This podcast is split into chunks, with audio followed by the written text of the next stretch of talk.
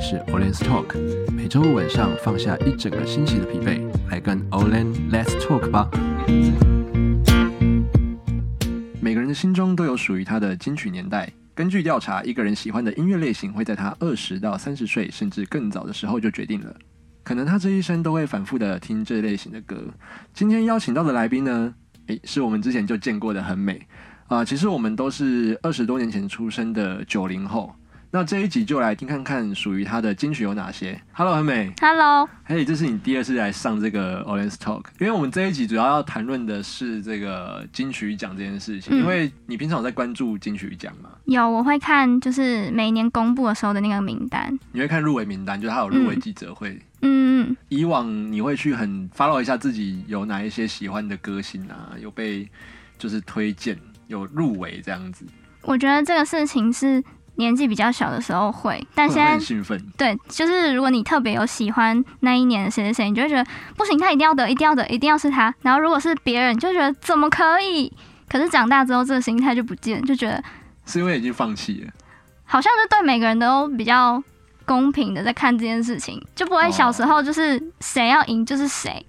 不是他就不对这样。小时候会比较纠结于说一定要是这个人对对对，然后现在就觉得，哦，谁得好像都都很好啊，都没关系，因嗯为金曲奖本来它就是一个鼓励性质的一个奖项。嗯，好，那因为我们这一集邀请到很美来跟我们来聊金曲奖这件事情，包括说她自己内心的金曲奖，以及我们我们都是九零后嘛，那我们这个共同年代的这个金曲有哪一些？嗯那因为很美，其实她之前她自己本身也是算是有玩音乐对吧？算是啦，就是会弹一些吉他，一些些，一些些，你太谦虚了。因为我们今天欢迎到很美，所以我们这节饮料是什么？美颜社，美颜色为什么会选这个？ 因为我们那时候在聊说，到底要用什么样的饮料来代表很美这一个人，然后很美他就开了一些饮料给我们。好，其实一开始我想到的第一个东西是，如果我们要聊关于比较可能十年前的音乐，然后偶像这一类的，嗯我第一个想到的饮料是，就是棒棒糖男孩跟黑社会有联名出过一个饮料气泡水，然后那哈密时候瓜汽水，对那时候真的是超级红，就是那个是不是包有广装告有很多广告哦，包装上面会有每一个人自己的包装、自己的脸，然后你去就是要挑你喜欢的那个人，你喜欢的对，然后每次可能都买不到王子的这样，对，那个而王子且耶，哇塞，那真时候因为的，我小时候就是我上学路线不会经过便利商店，然后我知道我有一个朋友，他一定会经过便利商店，嗯然后我就跟他说，那你明天上学的时候可不可以帮我买那个就是汽水，然后我要王子的，真真的小女生真的抢王子，那时你候你们是小学吗？小学小学小学，很小的时候，哇塞，就那是个第一批接触到的偶像应该是他们，所以那个时候就开始在喜欢这一些对偶像团体，对对对对然，后就因为他们去买那样子的饮料包装。嗯嗯，哦，好，我可能臭臭直男，所以我都没有对关注。对对，你应该觉得不在乎对，，没有我小时候关注的偶像你是音乐人啦，没有啦，我关注的是飞轮海，你哦，哎对，我有关注过，哎，他们以前代言那个冰镇，我知道，哎然，后我我还把那个包装给剪下来，完蛋，我也会做然这后种还事。贴在我的一本那个剪贴簿上 面。哎、我小时候真的曾曾经做过简报这件事，我把所有就是出现棒棒糖的那个新闻全部剪就下把它来，收集剪下来，然后放在剪贴簿对嘛。，然后一定要先翻娱乐版，嗯，嗯嗯，所以就是大家都当过小迷妹，啊，对我当过小迷一弟啦定的。啊。不过我喜欢的是飞轮海，真那个时候男好生荒那时谬候哦！他们男生就不天能哪接受，我说奇怪，我说我说剪那个都偷偷剪啊。好好，所以我们这一集选了美颜色来当我们的主题饮料，也是算是缅怀我们过去的小时候的童年的那个口味回忆。嗯，美颜社它其实是两千零二年出的饮料，现在还买得到哎、然后它中间有消失过一段日子。二零一九年的时候换包装重出江湖，我就想说，奇怪，美颜色不是早就绝版，早就从江湖上绝迹了，哪有？所以它是有重出江湖了。嗯我们请小美来跟我们分享一下这个她的创作理念好了，因为她今天的指甲也是根据美颜色的这个包装去做的嘛。那我们这次邀请来宾跟我们分享的就是美颜社这款饮料，她很少女，因为它的广告很强，它广告都会找一些很漂亮的女生，然后就说什么我都喝美颜社，然后什么变漂亮，然后而且它又是玫瑰，然后小朋友。不知道为什么小女生就会被灌输，就是喝玫瑰的饮料就会长得像白雪公主。就是我看到那个货架上面里面有美颜社，我就会跟我妈说：“妈妈我要喝那个，很美会吗？会真的会觉得要喝那个才是才会变漂才漂漂变嗯漂亮对，变漂漂。就觉得漂亮姐姐都一定喝那个。这是真的啊！小时候都有这种想法。嗯，大家可以上我们的 Instagram 来看一下这个照片。那我们这个美颜色，它的主包装的色调，它是以我们刚才讲，它是以粉红色为主。所以我这一次的甲片主色调也是粉红色，嗯很少女的颜色。而且我看你还画玫瑰，对，因为它美颜色，它主要它的内容物就是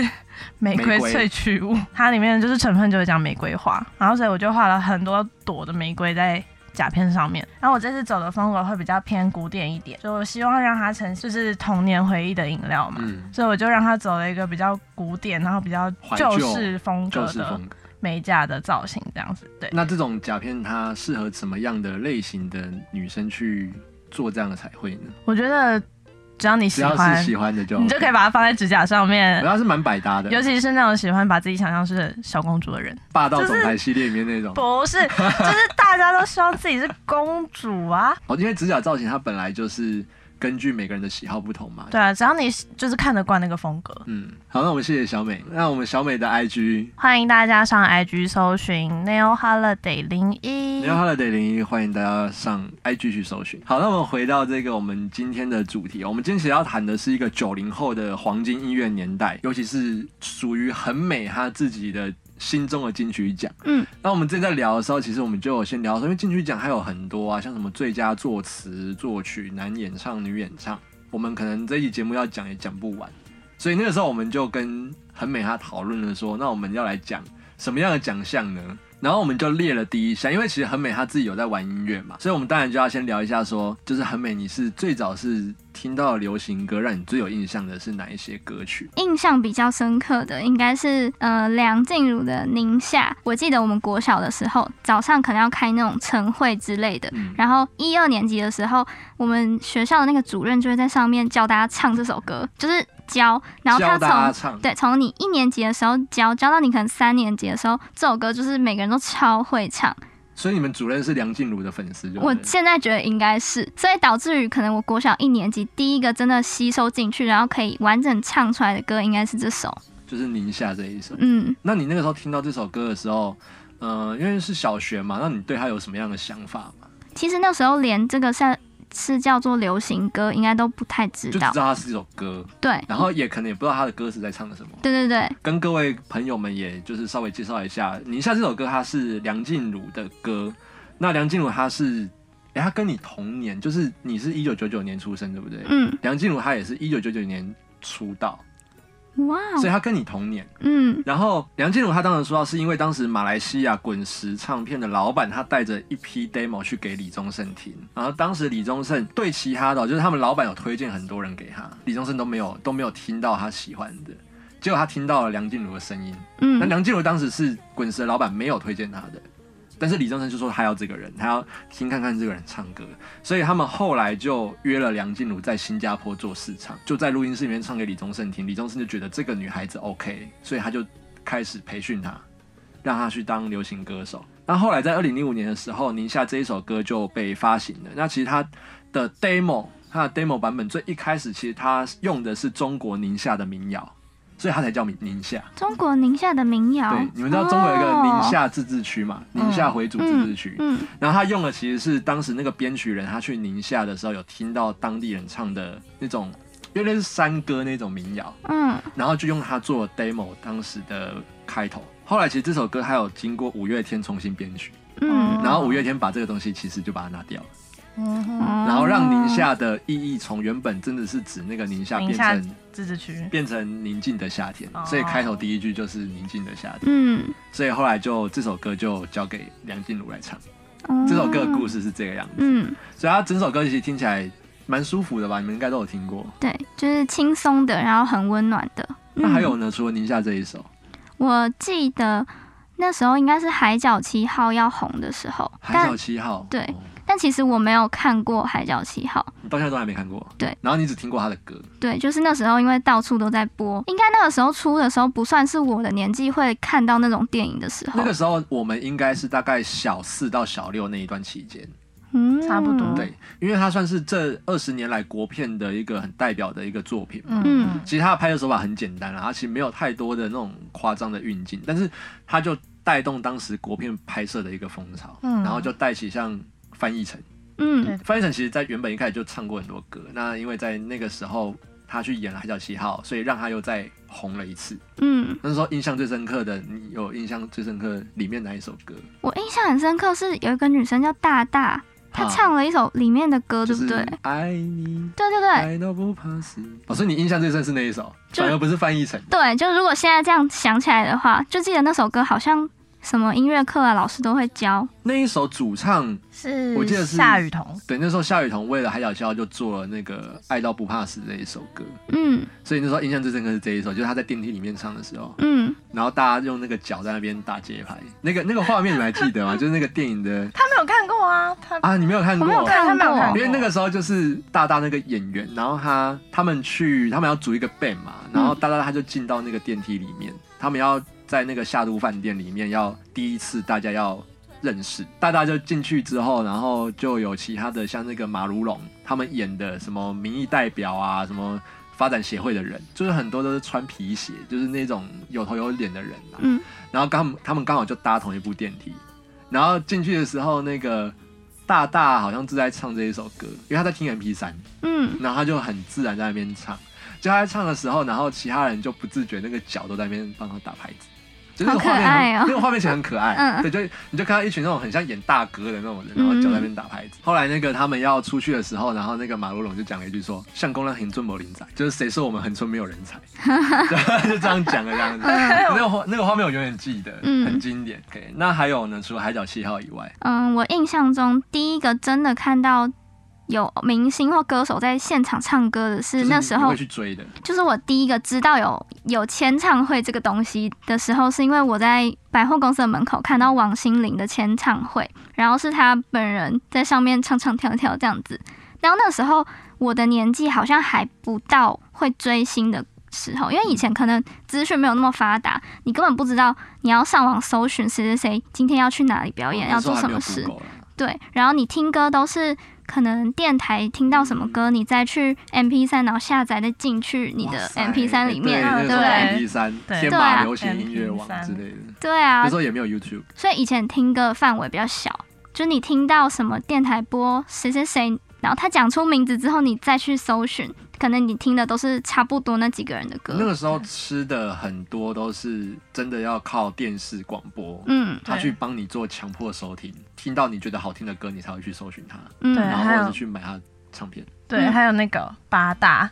对，广告中间，他哦会对帮他打歌，是那八大个电视哦八电视台他们然后中节目间跟节目的之间会有那个会有那广个告， M V 的嗯广嗯告嘛，对对对对对，嗯还有 MTV，对，要不然就是要靠上节目，对对，就是就是要靠这一些，就没有那么多的自媒体啦，没有什么 F B 啊、YouTube 这些东西。嗯。那那时候王心凌，你还记得你听到是哪一首？我记得我看到的是天灵灵地灵灵，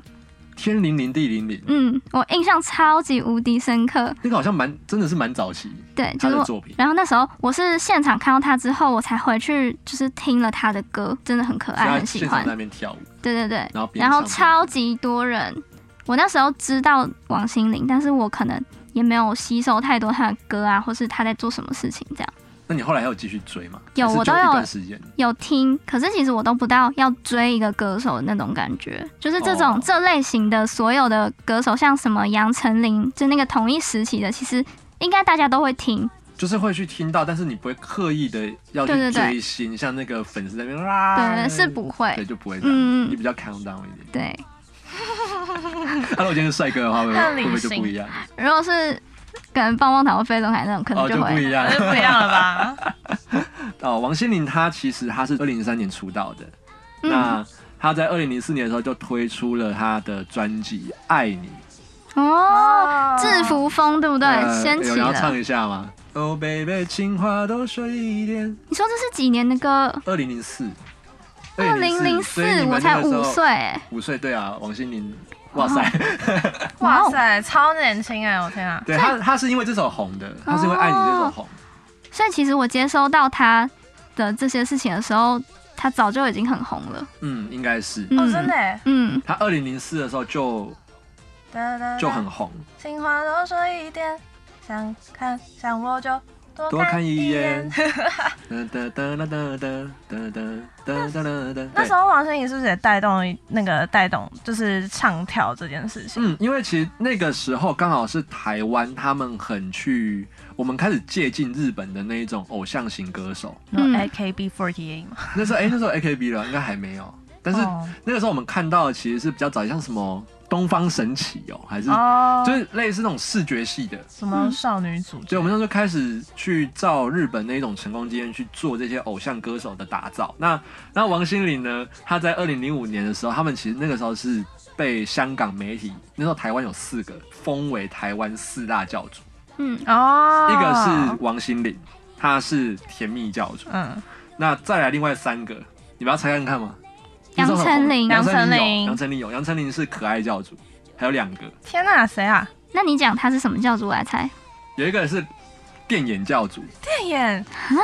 电眼他现在都在中国发展，同一个时期的吗？嗯然后那个时候有演偶，也有演偶像剧，张韶涵，张韶涵，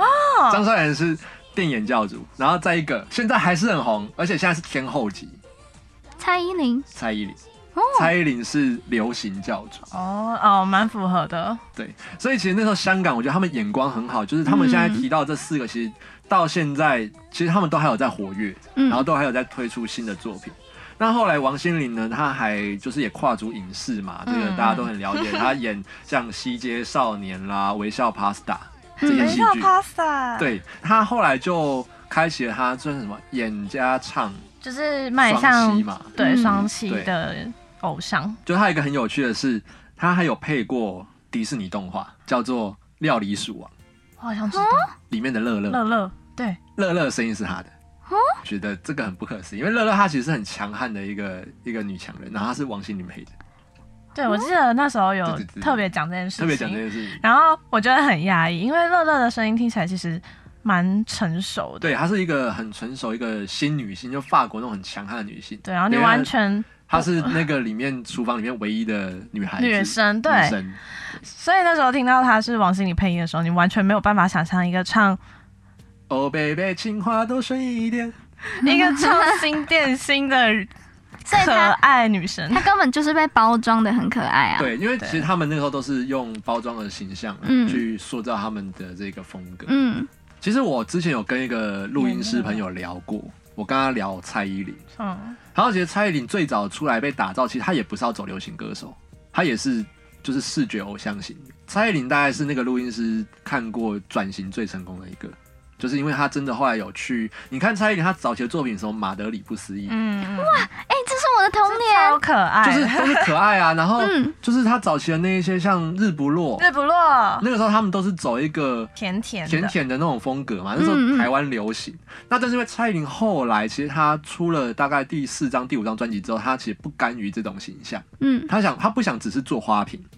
所以她跑到她跑到日本去进修，嗯去学真的去学舞蹈。嗯嗯嗯，哦，不是在那边幼幼台，的悠悠台那种那种动作，什么擦玻璃呀、什么怎样怎样的，左三圈右三圈，对，她去学了一些真的舞蹈，然后后来回来之后，她去转型去做她现在的想做的这些事情。所以其实蔡依林她，而且我们可以知道她的个性其实是很独立的，她不是那种可爱型的女生。嗯嗯，嗯对，嗯，那这边还要问很美的是说，我们刚才已经讲完这个带领你进入这个音乐生活的这一些这些人最佳入门奖的部分，那再来就是最佳甜心奖。因为我们刚才有提到，嗯台湾那个时候其实他们都是引像日本这样的成功经验去打造一些偶像型的歌手。那就你来讲，你最喜欢的这种那个时代的这个歌手是谁？如果要以甜心来讲，在那个当下，我觉得郭采洁是很甜的人。不过她现在的哦，他后来现在的形象有完全形象不不一样，对对，她好像也是被打造的要很日系，然后很邻家少女的感觉。就其实她本人的个性好像也不也是不是那这样。样子。我印象当中，那时候她刚出道的时候，就也是会自弹自唱，然后就是一个很清新的大学生的感觉。嗯，嗯他蛮早就出道了。嗯，然后二十一岁就出道，对，我就很喜欢这样子样子的女生，就我反而不会特别喜欢唱唱跳跳的，哦，他对比较特近别一点，比较特别嗯，在那个时候是比较特别一点，嗯跟人家不太一样。嗯，可是你知道他就是为什么会被挖掘？就是你知道他唱了哪谁的歌被挖掘的吗？他是唱了一首英文歌，是不是对，你知道吗？ ？Why 那一首歌是吗？很美，你知道我是不谁知的道歌哎吗？谁的歌？ 是啊艾薇儿的歌。艾薇儿的歌。 对，哦我记得他是大学的歌唱比赛，还对是他那时候是参加国立台北大学的歌唱比赛，校内的哦，他只是校内比赛。嗯，然后因为他当时第一名，可能因为评审吧，可能当时的评审或者是呃有其他的观众，然后就挖掘到他这个声音，嗯，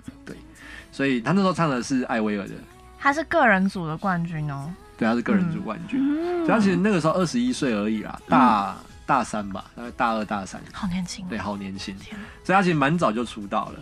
那很美，你还记得那个时候你听他的作品最早是听哪一个？我记得是《诚实的想你》，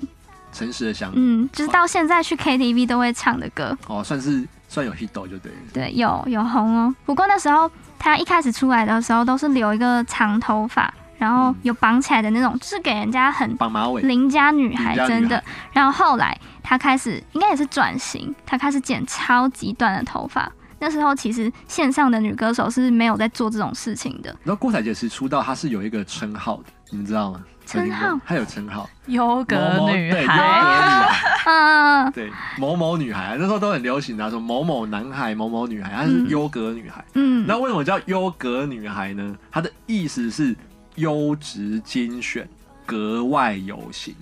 哇，她当时出来的时候，他们的唱片公司是要把她打造成这种形象。嗯然后她那个时候第一张专辑叫《隐形超人》，嗯她的风格就是比较偏抒情摇滚。嗯哦，她那时候像《I Need You》。那嗯个时候很有名。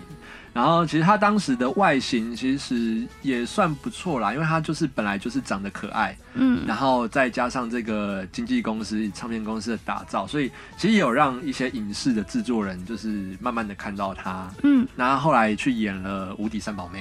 对对，《无敌三宝妹》，那就从这部戏开始就开启了他的这个演艺之路。那在二零一二年的时候，他演了一部当时国片的一个大片，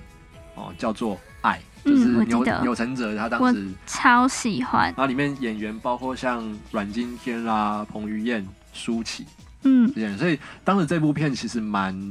蛮受欢迎。那他当时是在我记得是在情人节的时候上映的。嗯所以嗯它算是当时的一个重点院线片。那这部演完之后，他就跑去，小时代吗哇温柔魔小时代吗？他就跑去演小，我我忘记《小时代》跟大那个大尾卢曼谁先了。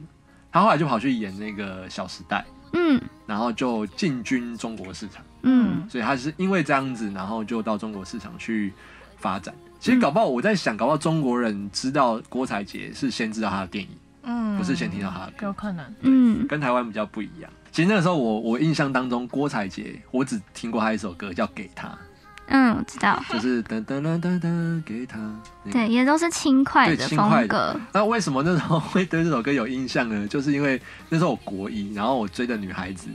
哦，我追的女孩子，我追的女孩子，她的来电打铃是这一首，哦嗯所，以啊那个时候没有 Line，所以那时候打电话给她的时候、就是会听到这个会就会歌嗯听到这首歌，然后、然后那时候我跟她说，哎、你不要那么早接嘛，我们把那首歌听完这样子。纯纯的就爱，国中生对嗯那那个时候，那个郭采洁她的《隐形超人》这一首歌啊，她有一个文案是这样写，她说：“她是一个惹人心疼的都市异想女孩，隐形在世界里的宝石。她有着人文气质的外形，藏着勇敢能量的心。嗯，可以好的在哇爱的电影里面感受到，”对，就是她把郭采洁去做这样的塑造。嗯其实我对郭采洁的印象是，她帮那个 T 达唱屁的，唱配乐，哦，我知道对，，啊那就觉得很可爱，然后都走这种风格。对啊，嗯就甜甜的，然后甜嗲甜嗲的，哎、所以我觉得，我觉得很美把那个最佳甜心奖颁给她，算实至名归。嗯对因为他真的算是那个时代的一个代表的偶像型的歌手，而且我觉得他很不容易，是他真的是很很早就出道，二十一岁，你们二十一岁在做什么？在这里跟你录 podcast，对，你们现在不止二十一了，好不好？都等一下一这直哎，还没过生日，还没过日。生日，好好好，可以了，可以了，二 十一。啊，所以很美，你一直留短发是因为你想要当郭采洁吗？哎，真的 不得真的不吗这样说，所以你到现在还在追他，我我没有，我第一个当下要剪短头发，真的是因为郭采郭采洁，洁。对，就是大概我哦应应该是我小学五五六年级的时候，然后坚持哦，我就是剪了一个像他那样差不多像男生的短发。嗯其实那时候真的没有女生这样做，嗯，哎，对耶，短发好像也是这几年才比较对对其流实行那时候郭采洁剪剪短发之后，同期的女艺人好像就纷纷也变成短头发。我那时候有啊，有一根短头发很有型的，我不知道跟他是不是同期。那个唱短发的那个女生唱黑裙子的哦，张哦芸张京芸，京张芸京，哎有有然后后来孙燕孙燕姿好像原本就短发，嗯，是吗不确定不，确定但我知道杨丞琳跟郭靖好像就慢慢也跟上。就跟上了这个风潮，嗯大家就不知道为什么那时候就开始剪短发，嗯好像也变成一种流行。那经纪公司也也不会说不允许这样子做。好的，那我们这一集呢，先听了很美，她跟我们聊她的最佳入门奖跟最佳甜心奖这两个奖项。我们下一集呢，还要请很美跟我们继续聊她的金曲奖，那包括了像最佳偶像剧歌曲奖，以及她内心里的这个好私心哦，就是最佳歌手奖嗯这两个奖项。对，大家应该想不到她的最佳歌手会是谁，所以我们就期待下一集，让很美继续来跟我们分享她心中的金曲奖吧。那我们 Orange Talk 这一集就先到这边告一个段落喽 See you